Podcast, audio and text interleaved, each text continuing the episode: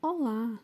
Hoje, nesta aula de tecnologia de alimentos, dentre os diferentes tipos de queijos que existem, nós vamos falar um pouquinho sobre a ricota e o requeijão. Meu nome é Crislaine e vou falar sobre a ricota. E a Maria Luísa, ela vai falar sobre o requeijão, em nome de todo o nosso grupo, que também é composto pela Karina, Midian e Scarlett.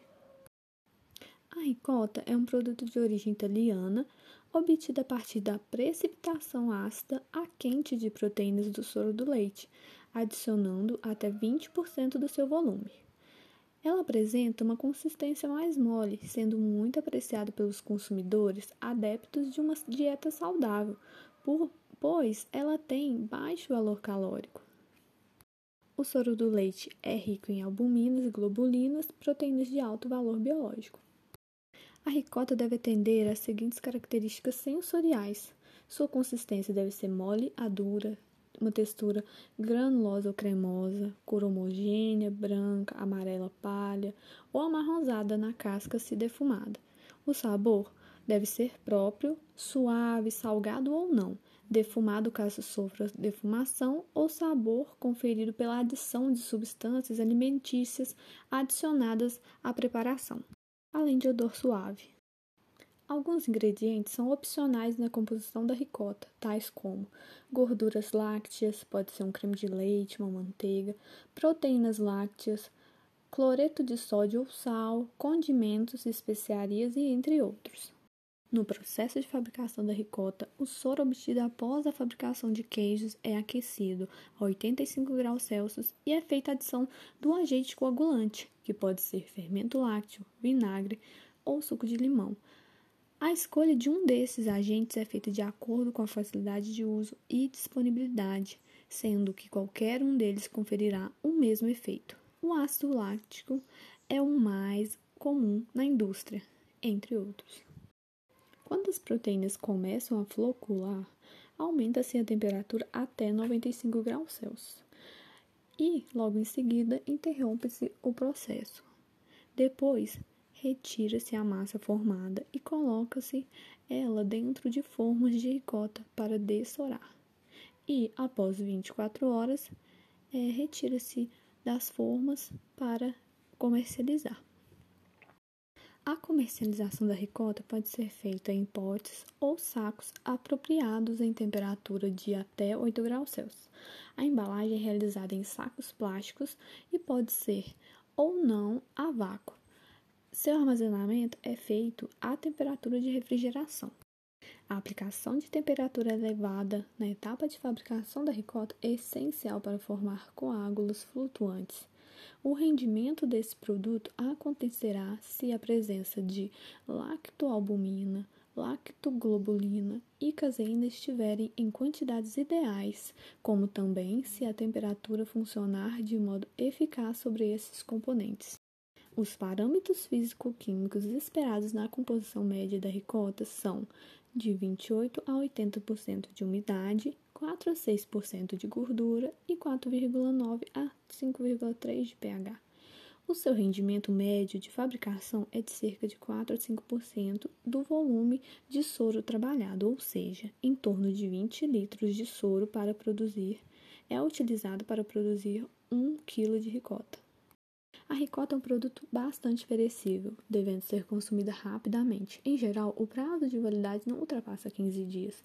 A conservação da ricota é limitada levando em consideração os teores elevados de umidade, disponibilidade de nutrientes como sais minerais e lactose. Como é muito perecível, deve ser sempre guardada em um recipiente com tampa na geladeira, em uma temperatura a 4 graus Celsius ou mais fria, e depois de aberto durará somente de 4 a 5 dias.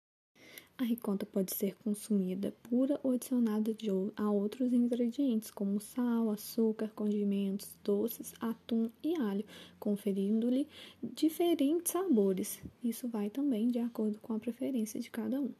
De acordo com a TACO, a ricota é rica em fósforo, uma boa fonte de cálcio, proteínas e magnésio. Impacto ambiental. A fabricação da ricota é uma alternativa satisfatória do ponto de vista ambiental para reaproveitar soros de outros queijos, além de representar vantagens do ponto de vista econômico, pela redução de gastos com o tratamento de resíduos e utilização otimizada da matéria-prima. De um modo geral, para a fabricação de 1 kg de queijo são necessários 10 kg de leite, restando, portanto, 9 kg de soro de leite. E o soro de leite caracteriza-se como um alto poluidor do meio ambiente, sendo que 1 kg de soro corresponde ao nível poluidor de uma pessoa. E o seu descarte, de é, sendo feito de forma inadequada, pode provocar destruição da flora e da fauna devido à sua alta demanda bioquímica de oxigênio. Requeijão. O requeijão é um queijo típico brasileiro que teve sua origem em fabricações caseiras como um método para aproveitar o leite coagulado resultante da ação de micro-organismos lácteos naturais do leite. Ingrediente: o produto tem como sua matéria-prima principal o leite. Os diferentes tipos de requeijão variam sua composição com distintos teores de umidade resultados em diferentes consistências, podendo ser mais cremosas ou firmes.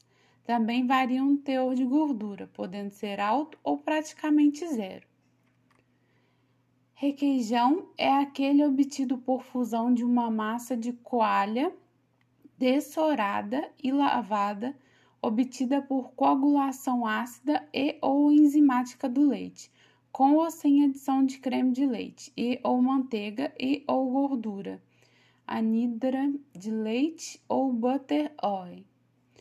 Requeijão cremoso é aquele obtido por fusão de uma massa coalha dessorada e lavada, obtida por coagulação ácida e ou enzimática do leite, com adição de creme de leite e ou manteiga, e ou gordura, anidra de leite e ou butter oil.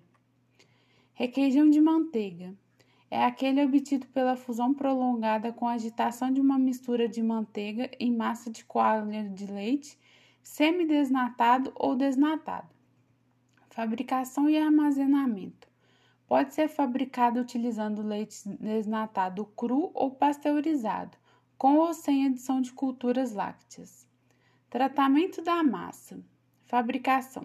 Primeiro, Fracione e, a, e o aquecimento da massa a 50 graus para promover a retirada do soro, que ao final dessa etapa deve ser límpido e esverdeado. Segundo, a des desacidificação da massa é realizada em seguida com água e logo após com leite, até alcançar 50 graus. 1 kg de requeijão é produzido com 7,5 litros de leite de búfala e 10 litros de leite bovino. Esse derivado pode ser consumido imediatamente após a fabricação. Vida de prateleira: 12 a 15 dias sob conservação a 5 graus. Consumo: lanches e café matinal, e ainda pode agregar sabor, cremosidade e prazer em diversas preparações culinárias como tortas, massas, carnes, doces, entre outros.